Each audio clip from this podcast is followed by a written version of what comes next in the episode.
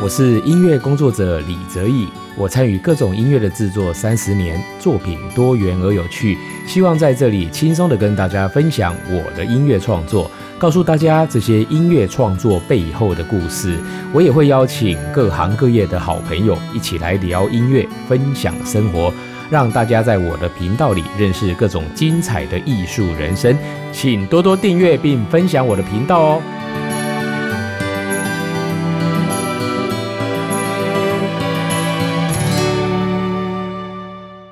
各位朋友，大家好，欢迎收听李泽毅的音乐吧。我们今天呢，在节目里面要跟大家分享一首非常有名的古曲哦。这首曲子叫做《十面埋伏》哦。我想呢，大家听到这个曲名就知道，这个是一个琵琶的古曲。而且呢，这个曲谱哦，早在两百八十年前哦，在明朝的时候呢，就被发现了。那也就是说，这首曲子的年代一定比这个还要久远哦。所以有时候呢，其实很多在所谓的传统的作品上面哦，它以前并没有所谓的乐谱的。记录哦，可能是后来哎，这个曲子太受欢迎了，呃，所以大家才会想办法把它记录下来哦。尤其是在以前，像那个在所谓的中国古代的音乐上哦，是大部分呢哦，这个曲谱的记载哦，其实都不是非常的健全哦，所以常常很多音乐呢也会流失掉或散失掉。不过呢，这首《十面埋伏》哦，因为它那个时候是在描述这个楚汉相争，而且它真的是一首一首非常庞大、结构非常巨大的作品哦。